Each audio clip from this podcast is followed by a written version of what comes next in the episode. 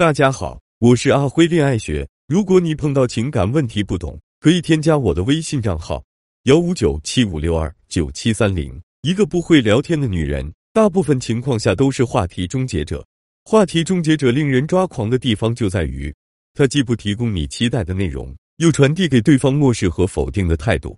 这是一种对双方关系的双重破坏。我把话题终结者分为三种类型，第一种叫闷葫芦型。第二种叫抬杠型，第三种叫挑刺儿型。闷葫芦型的人，绝大多数都是性格使然，属于社交恐惧症患者。这类妹子从来都寡言少语，独来独往，认为没有和别人沟通的必要，或者觉得始终找不到话题，索性闭嘴。其实这类人也感到烦恼，他们也想跟对方多聊点什么，可就是张不开嘴，找不到聊天的方法。抬杠型的女人大多自我意识较强，爱用自我感受评判一切。自己认为好的就是好的，差的就是差的，认为一切非黑即白，还经常爱用匪夷所思的逻辑反击别人。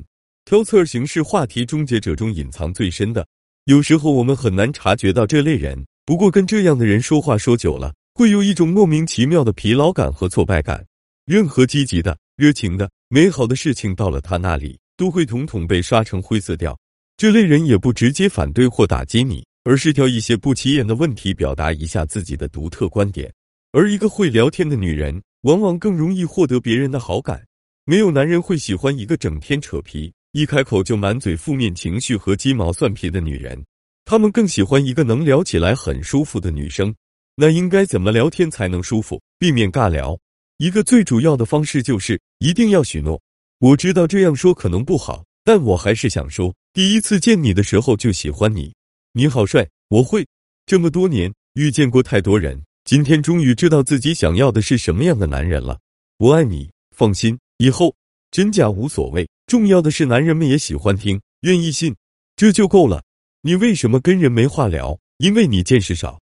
今天给大家准备了十句话术，应对男人会问的一些日常问题，快转给闺蜜们，让她大声朗读并且背诵全文吧。万一下次碰到了呢？一，对方问你，如果对方用甜言蜜语来套路你，你怎么回？你应该这么回答：一，你是不是对每一个小姐姐、小妹妹都这样呀？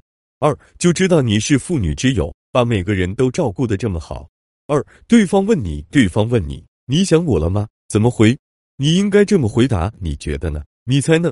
三，对方问你，对方觉得你们相处时间少，不开心的时候，你怎么回？你应该这么回答：乖了，下次多陪你。让你一定玩开心。四，对方问你碰见情敌怎么说话不显得尴尬，你应该这么回答：夸对方，多说对方好话。你好漂亮呀，你身材真棒。五，对方问你肢体语言被人夸的时候，接下来你该怎么做？你应该这么回答：低头、娇羞、笑、弄头发。